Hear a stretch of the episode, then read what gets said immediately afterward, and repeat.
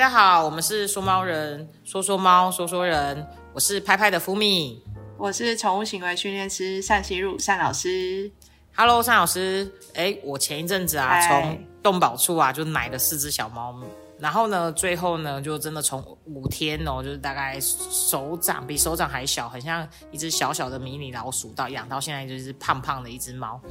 那我就收编了其中一只，养了之后呢，我才发现，天呐，它真的是个傲娇小屁孩耶！比起家里四只猫啊，嗯真的就是脾气比较坏哈。例如说抱一下的时候，这么嘿嘿嘿嘿嘿嘿，然后呢，例如说它要去玩哦，就是例如说哦，你就是你不抱它，它也会生气，然后你不让它干嘛，它就是整只很生气，然后它就很像那个暴冲，它是暴冲族的。所以啊，我就一直在想一件事啊，人家都跟在网络上我就看到啊，人家都说三花的屁孩哦都会有公主病哦，三花猫都有公主病，真的我们能从花色看个性吗？那我先问一下单老师，你是哪个花色的信仰者？你最喜欢什么花色的猫咪？我一开始还还没有养猫的时候，我就是只搜寻橘猫，嗯，就是我我也很想要一只橘猫，我觉得那个颜色的猫就是让我觉得有很可爱的感觉。嗯。但其他的话，我就会觉得哦，它就只是一只猫，对，没有很想要养它。这是这是在我还没养猫的时候哦，是，所以养了猫之后，我就是偏好橘猫这样，然后后来橘猫收集到了之后呢，我就会喜欢比较浅色，比如说什么白色或者是白底的全白的那种，我也喜欢。真的奶油色啊、金色我都可以。可是我跟你讲，我有那种最不喜欢的花色，哪一种？带妹的颜色。我觉得带妹就是很脏的颜色啊，就是整个看不，清楚它的脸，然后偏还有心。可是就是那是一种天呃喜好，但是养了之后你当然都会喜欢呐、只是说当我可以选择的时候，一窝猫什么颜色都有，我一眼看中就是那些浅色的。真的哦、呃，像我自己的话，我从以前我就是想要一只灰色的猫，所以呢，我我后来就是就是一直在等领养，我大概等了这大概将近一年多到两年的时候，终于让我就是领养了一只灰猫哦，就是蛮可爱的。虽然后来发现，哎，它长得有点像老鼠哦，就是我都说它是高仿的那个高仿的那个蓝猫，就是仿冒的蓝猫这样子。对，所以其实、那我想要问一下单老师啊，你觉得就是你见过这么多猫啊，然后你去过这么多人，那帮很多人做过宠物训练，猫色到底会不会有差？会不会真的像网络上讲的，哎，三花就是傲娇公主病，然后橘猫呢就是个性比较好，然后呢蓝猫就是比较胆小亲人，那你觉得到底有没有差？对其实，呃，你刚刚讲的胆小啊、傲娇，或者是呃比较好亲近这一些，它跟花色没有关系，它跟品种，第一个是品种，然后第二个是呃它过去发生的事情，这两个会影响最多。但是花色其实不等于品种哦，就像米克斯，它全部都是同一种品种，就是台湾的短毛猫嘛，只是它在街上混来混去，所以呃，我们会叫它米克斯。但它只是就像两只白色的猫，它也有可能会生出黑色的宝宝，哦，所以嗯，所以其实那个不是呃，结论是花色它不会影响个性，它只是它的基因显现出来它有什么样的毛色这样子而已。所以像例如说像脾气最坏，像我记得我我第一只养的猫好像是一只美短混到金吉拉，它也是属于我觉得也是傲娇公主哎。听说金吉拉就是也是比较有时候容易爱生气啊，或是什么之类的，会吗？还是我觉得这个，嗯，我觉得这个我要帮金吉拉讲话，就是大家都会很爱贴标签给金吉拉，说金吉拉很凶，但是猫咪猫咪没有所谓的，呃，凶不会是一个品种，因为它们都已经是猫了，就是都是宠物了。那我看过。常常就是金，大家会觉得金吉拉比较凶的原因，是因为它们很常被带去呃美容，就是可能要洗澡啊，然后那边有很多猫，然后要梳毛或者是做一些他们比较会紧张的事情，所以长期这样下来，变成它比较讨厌人家去碰它，所以就会说哦，它们很凶。哦，所以所以其实跟花色是没有关系。像有些人就会说哦，黑猫很亲人，其实也没有，可能它刚好其实是他家米克斯很亲人，然后他就说啊，这只黑猫很亲人，对啊对。然后像有的曼赤肯，我记得也有黑色的、啊。然后他们看起来也都 也真的都蛮亲人的，所以我就想说，哎，我那时候就想说，哎，会不会是因为这样哦？所以我们家这只脾气才比较坏哈，因为它就是因为是三花嘛，反正大家都说它有公主病，好吧？看来真的是不是？那接下来呢？那我就想说啊，第二件事情，我想要问一下单老师哦，就是除了花色之外，花色好 OK，我们已经知道花色不能看个性了，我们是从品种开始看。那像在这个饲养的过程里面啊，我们这只三花小屁猫啊，常常把这些老猫给逼急了，就是例如说哦，橘猫啊，把我们家的橘猫脾气很好的橘猫，然后呢，还有就是会碎碎念的那个冰室猫，我们家的诶，我记得也人家也说冰室猫很会碎碎念，我们家的冰室猫真的也很会碎碎念，会碎碎碎碎。然后呢，他还会就是呃会。会把他们都逼的，就是逼上绝路，我都笑说他们逼上，因为大家在睡觉的时候，他就会在那边暴冲。然后呢，那你觉得我们应该怎么办？像老猫有的时候就不高兴了，就会在那边就是坐在旁边生闷气。那你觉得像这样子的相处，应该要怎么办？这个就是年龄上，呃，活动力需求完全不一样，所以这个不是颜色问题了，这个就纯粹是年龄有落差，就是。阿公阿妈已经要睡了，阿公阿妈九点就要睡了，然后那个小朋友还不睡，还在那边吵。那我问你，然后再来就是阿公阿妈早上五点就要起床，然后那个笑脸哎还在那边，就是觉得哦为什么那么早，就是拉铁门把我吵醒。就是人，你看人也会有这个问题嘛，所以动物也一样，因为他们的年龄就等于他们的需求活动力会不一样，所以你说怎么办？你目前有做什么处理吗？我现在我例如说，就是吃饭的时间，我会先把它们隔开，我会先让呃老猫吃，因为那个小屁猫啊，它就是冲过去，它就就冲过去，就是一直要吃啊。然后呢，它也很怕自己饿到，所以然后接下来是还有一些就是就是它会这边冲来冲去的时候，我就会把它们隔开，我会让那个像我们家还有一只蓝猫嘛，然后我就会让它自己就是嗯。就是可以跟我们单独相处，因为我们这只蓝猫就是比较喜欢跟人单独相处，它喜欢那种一对一的感觉。对，就是像前几集有讲过，他喜欢坐按摩椅，然后我们就在按摩椅上，就是我们会，就是他会在那边帮我按摩，我们也会也会帮他按摩，这样子，他就是喜欢那种一对一的感觉，然后。还有一些就是，例如说，就是像大家基本讲的跳台啊，像我家就是有跳台这样子。但是我不知道有没有什么方式可以让这些老猫更放松一点。尚老师可以给我一些建议吗？就是你你的小猫啊，目前它的需求就是大吃大玩，所以，对啊，那如果你把它二十四小时都把它们放在同一个空间，老猫就是真的会很崩溃。就是又吵，然后又要抢我的东西吃。你现在隔开是对的，就是他们每天需要见到彼此的时间，可能就是早上十分钟，然后呃晚上半小时。好，OK，那个老猫已经 OK 了，姐就是还是要让他们认识嘛，所以他们还是有见面相处的时间，但是只是是很短，所以剩下的时间老猫可以好好休息。那到小猫大概年纪到了嗯。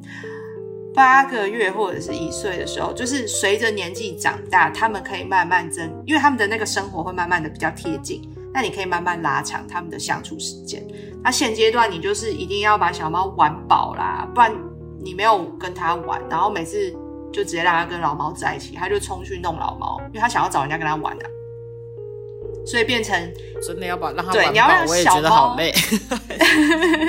你要让小猫冲着你来。你懂吗？有什么都冲你来吧！真的，真的，你知道我光所以一般窗帘也破了，衣服也破了，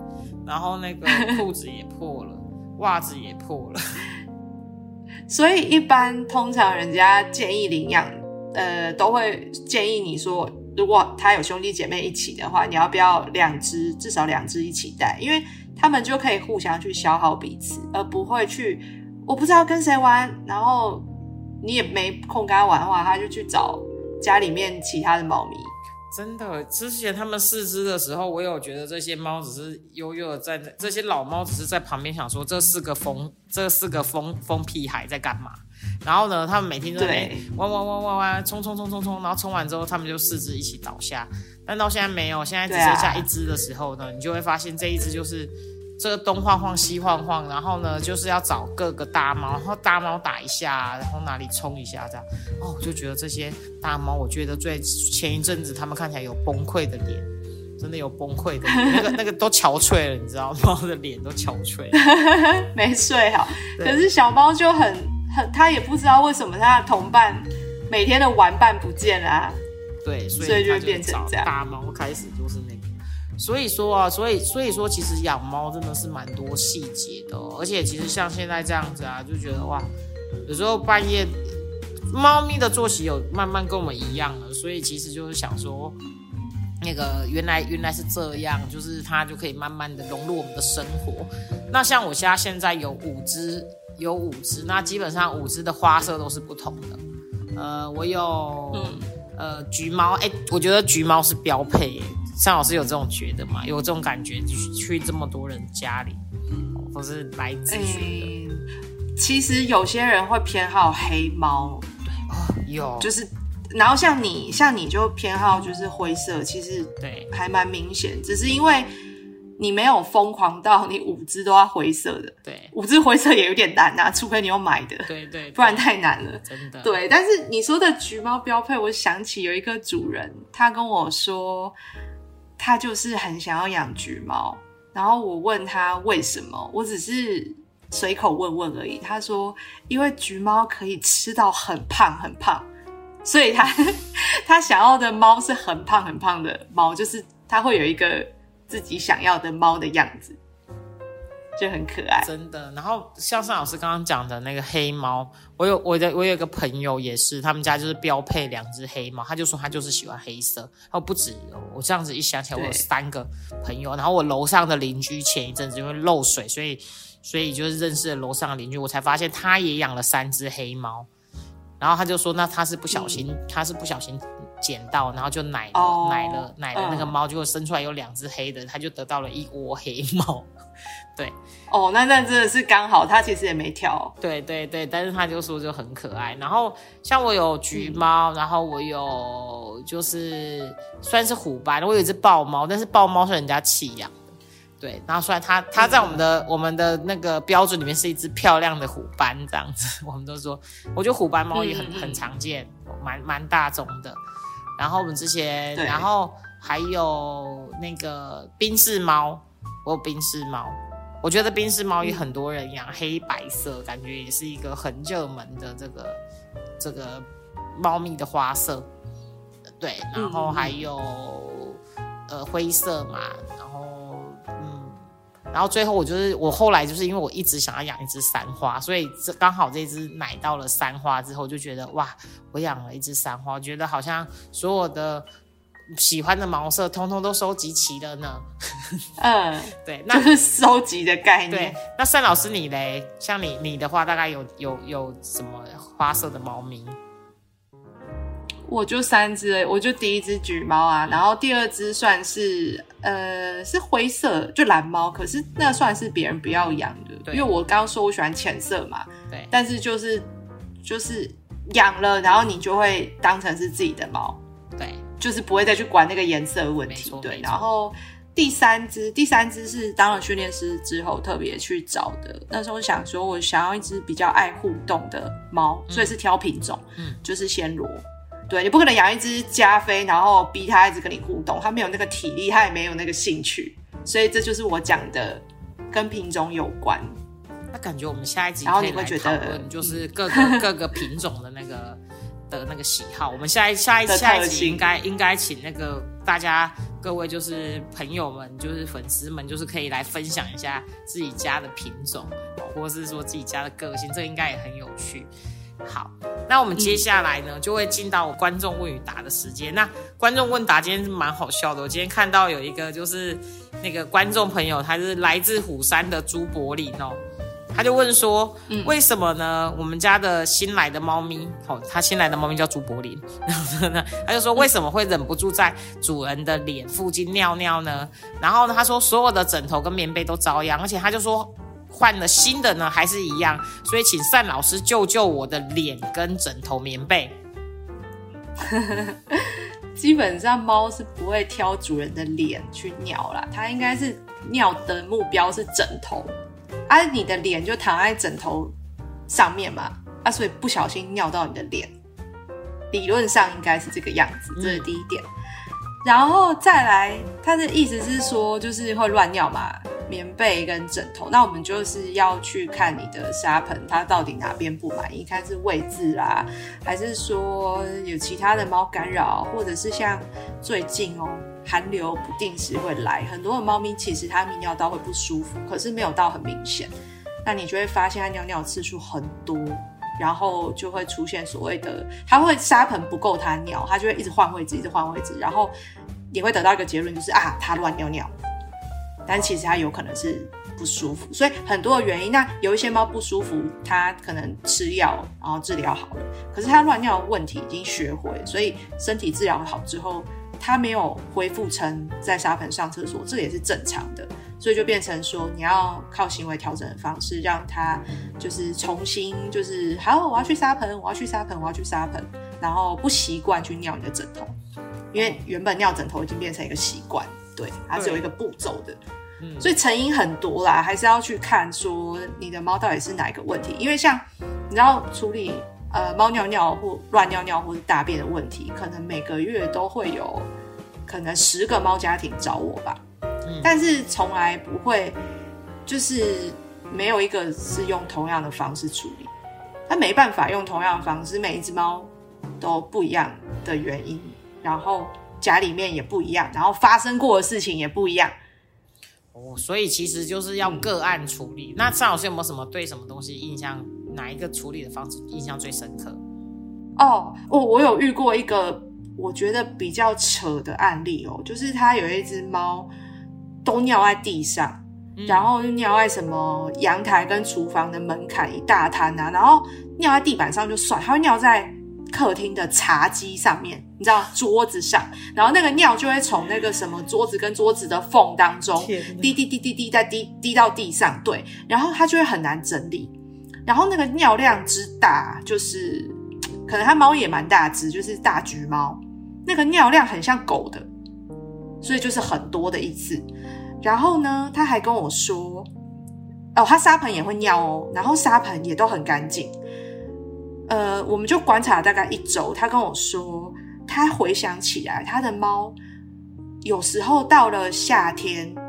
就是很容易有这个乱乱尿的问题，但是其他的季节他觉得还好。但是因为站在一个乱尿的处理方式里面，没有跟季节没有关系，不会说哦这个季节对，呃，我就故意乱尿，对，所以我就是听听而已，我就没有很认真。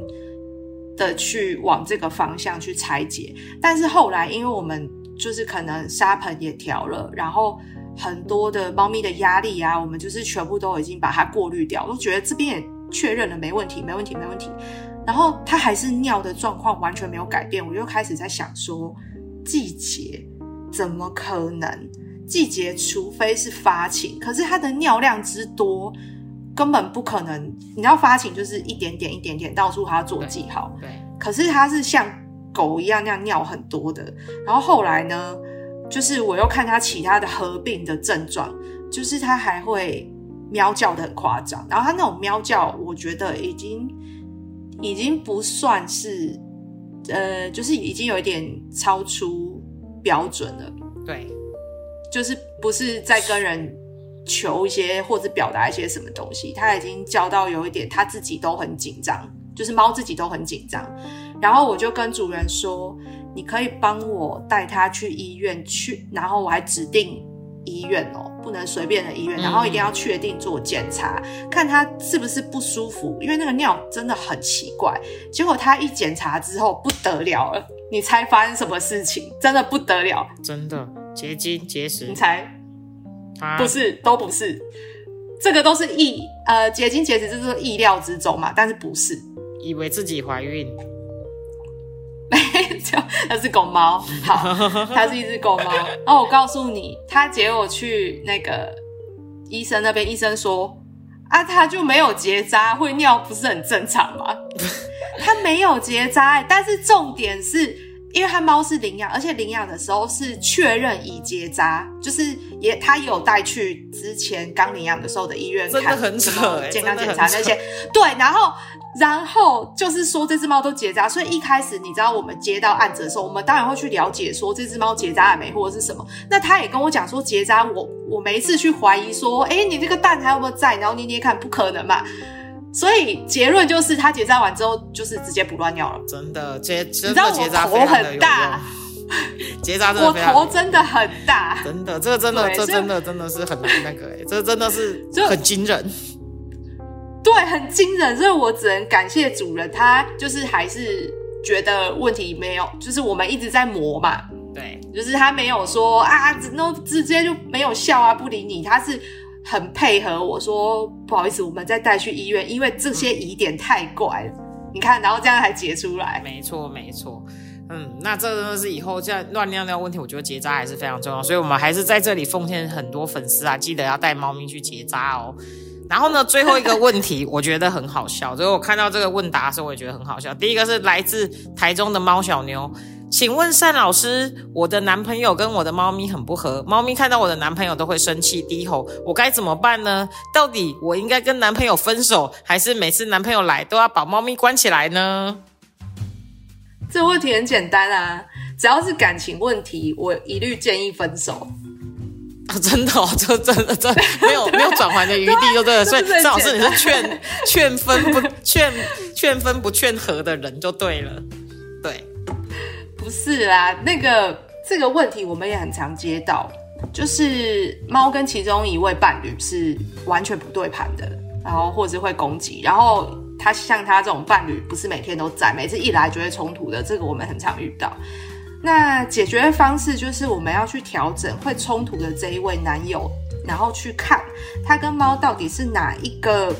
比如说像我们之前遇过案例是男朋友摸的。他猫会来男朋友大腿上坐着休息，可是男朋友摸的方式有一个手势，猫没办法接受，然后每次就是在那个手势一直冲突，猫对猫就一直觉得你要攻击我，然后就一直在那边啊，然后最后就是咬一下猫自己跳开，然后每次那我问你哦，对这只猫来讲就是哦，我平常过得好好的哦，然后来了我在你腿上，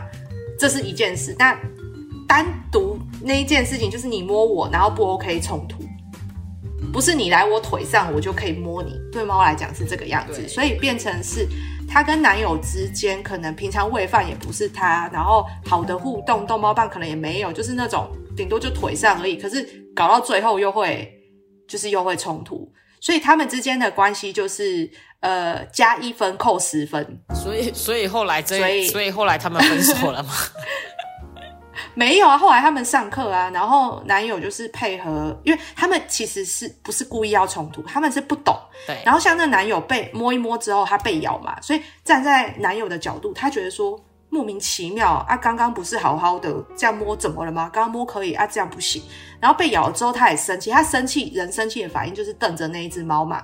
他可能觉得说我也没打他，我就是瞪他，然后跟他说干什么啦，不可以。可是对方来讲更可怕，吓死了。所以他们的关系就是越来越不定时的一直对越来越糟，然后猫就变成越来越紧张，然后后来就是因为我们找到问题嘛，就是那个摸的方式，然后男友可能也不知道说哦不要对他大声这些，那把这些东西都修正之后呢，就不刺激猫，然后不刺激猫之后，呃，再让男友建立一些就是学习怎么摸它，嗯，然后。怎么去看猫？现在呃紧张的话，我们就怎么做；然后不紧张的话，我们可以跟它做一些好的互动。对，就是怎么跟它玩啊？不是玩到生气啊，这样子终于就不用不不一定要分手。所以哈，我们这还是还是还是有机会得到好的结局的，不一定要分手。好，对啊，哎，拜托，那个男女朋友还好多少夫妻都都还在那边。就是我不知道拯救了多少段婚姻，真？的，所以所以其实我们这个应该改成那个婚姻拯救所，哦，这拯救你的婚姻，诊疗你的感情，诊疗你的感情与猫。好，那之后呢，如果有问题的话呢，那就是在欢迎留言给我们哦，我们都会一起帮你解答问题。好，今天就到此为止，好，拜，下次见。拜拜，下次见。有任何关于猫的事情想跟我们说说吗？欢迎留言给说猫人，下次见喽，拜拜。